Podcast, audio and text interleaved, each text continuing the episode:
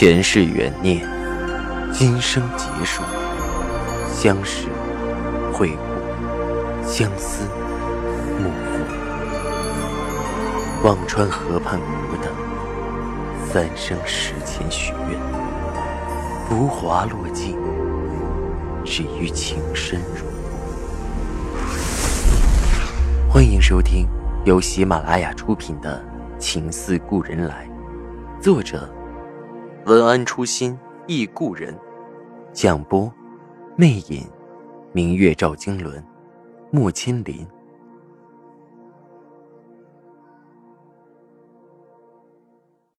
第一百五十集。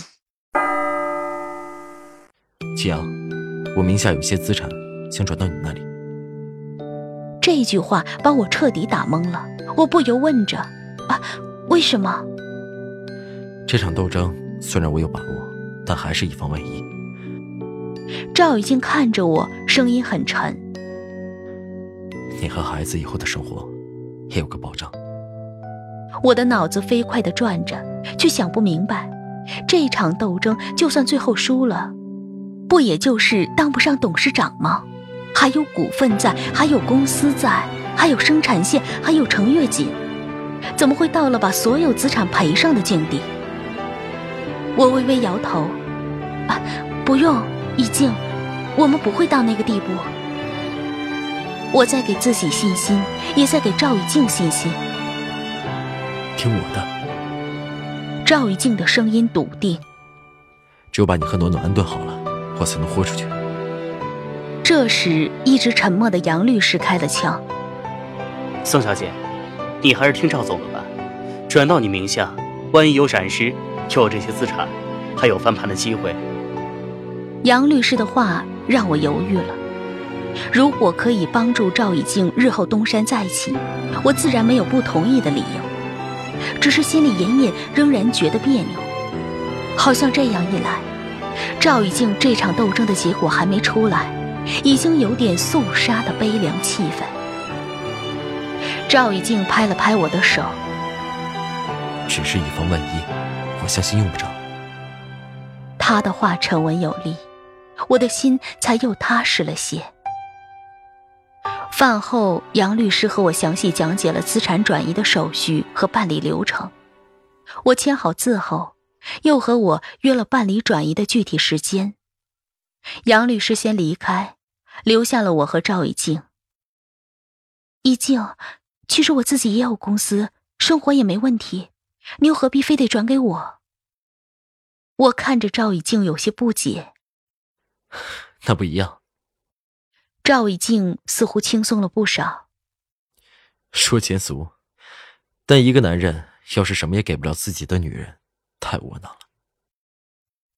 这也算理由？我抽了抽嘴角，冲他撇撇嘴，倒把他逗得勾唇一笑。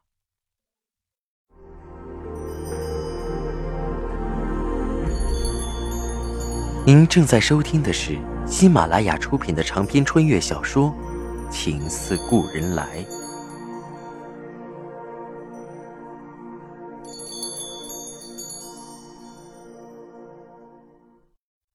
下午回到小镇，接上暖暖回家。明天下午，不知道会是怎样的结果。那夜，我竟然紧张的失眠了。心扑通扑通跳着，愣是翻来覆去，满脑子股票上上下下的曲线。第二天一早，把暖暖送到幼儿园，我顶着黑眼圈赶紧到了公司。好歹公司还有几个会看 K 线的，比我这个门外汉强了不少。在茶水间听到小杨和张帆聊天，我知道了昨天下午司之恒的股票有一点下降。但很快又强势抬头了，想来是上午赵以静在交易会的表现影响了股价，但随即被赵信简强行扭转了势头吧。我焦急万分，下午就一锤定音了，到现在都没有任何动静，这怎么抄底？虽然股市行情旦夕有变，但那也需要时间呢。我心里阴云密布起来。从茶水间出来，看到一诺他们几个女孩子正在议论纷纷，偶尔窜到耳朵里。司之恒、赵以静，我不禁探问着：“司之恒怎么了？”一诺他们看到我都停住了议论，眼神却怪怪的。我凑到他们围着的电脑前一看，愣在了那里。果然有好事的记者，昨天下午就已经发布出了赵以静牵着我的手的照片。还有赵雨静的那句话：“如果他愿意，她会是我的妻子。”宋姐，这是真的？有个女孩忍不住大胆问着。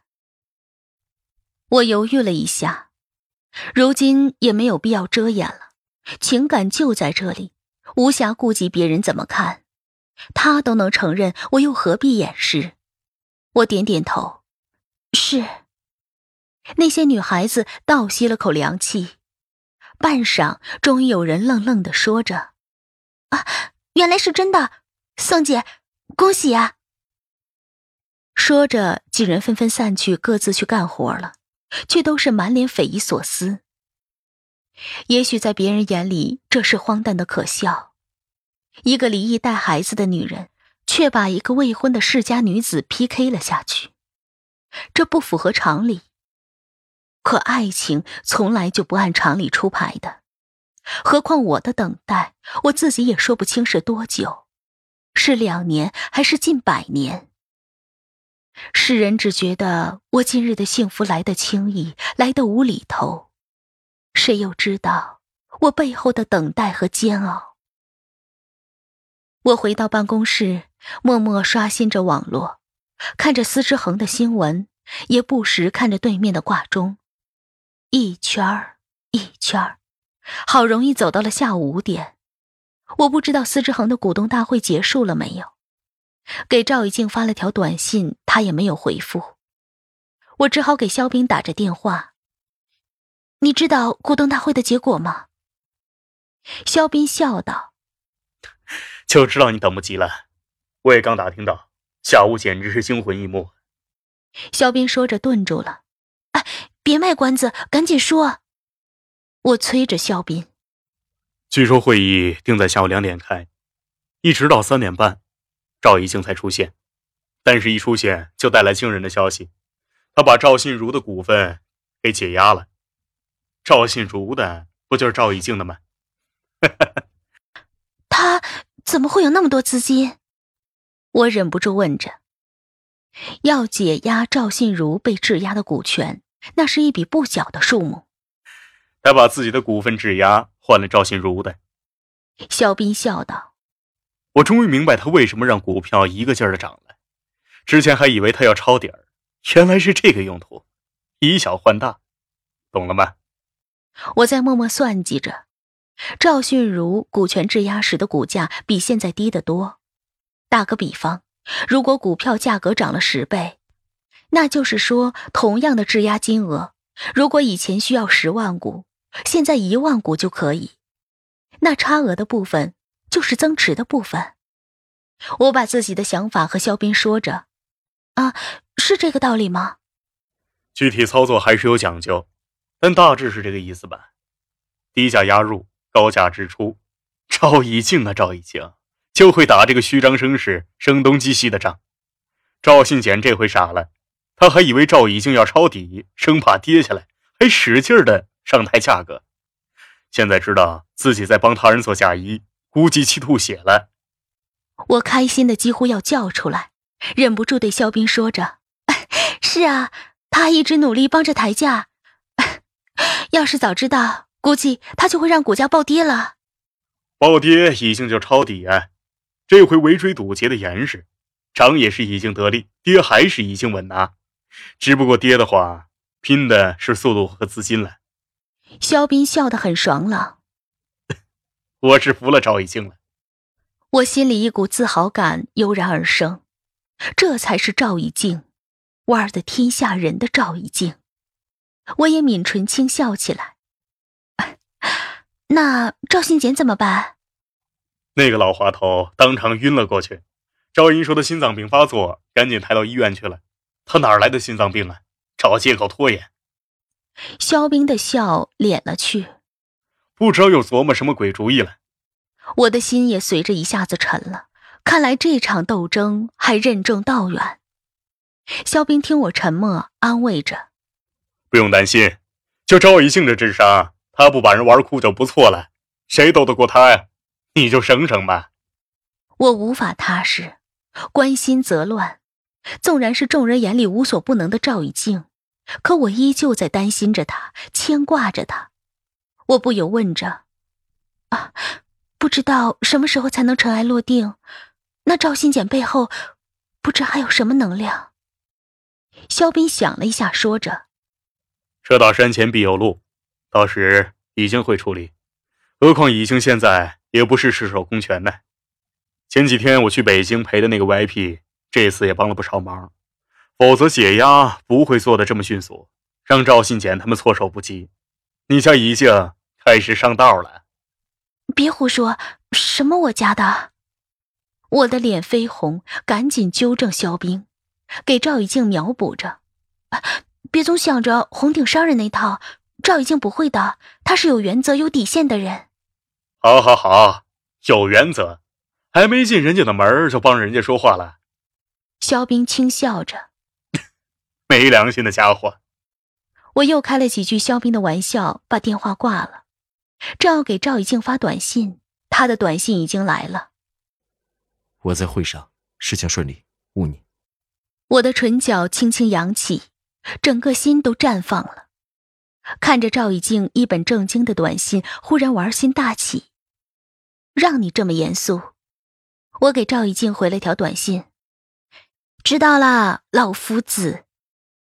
赵雨欣很快的回了过来。淘气的小东西。六个字让我的心砰砰乱跳，有点甜蜜，有点宠溺，有点酥麻。这个男人，几个字就能把人的心扯得天上地下。我还从没被人叫过小东西。可谁说当了妈妈的女人就不渴望有个男人的怀抱，任自己驰骋，撒个娇当回小东西呢？我捧着手机，傻乎乎的笑了两声，自言自语道：“我是小东西，那你不成了老？” 扑哧，又是自己笑出声。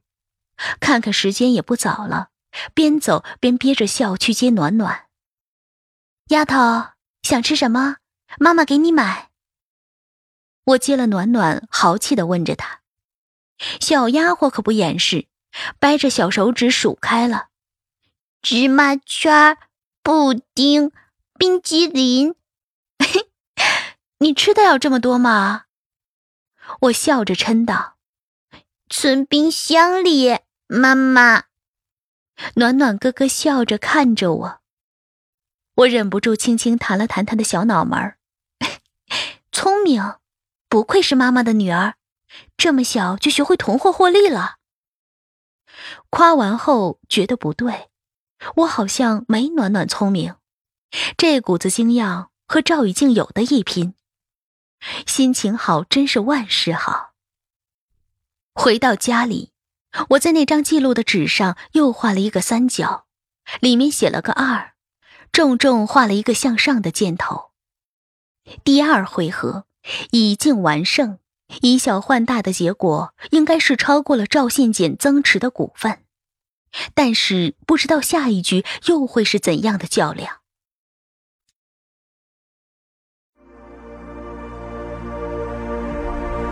听众朋友，您刚刚收听到的是喜马拉雅出品的长篇穿越小说《情似故人来》。作者：文安初心忆故人，播讲：魅影，明月照经纶，莫千林。更多精彩有声书，尽在喜马拉雅。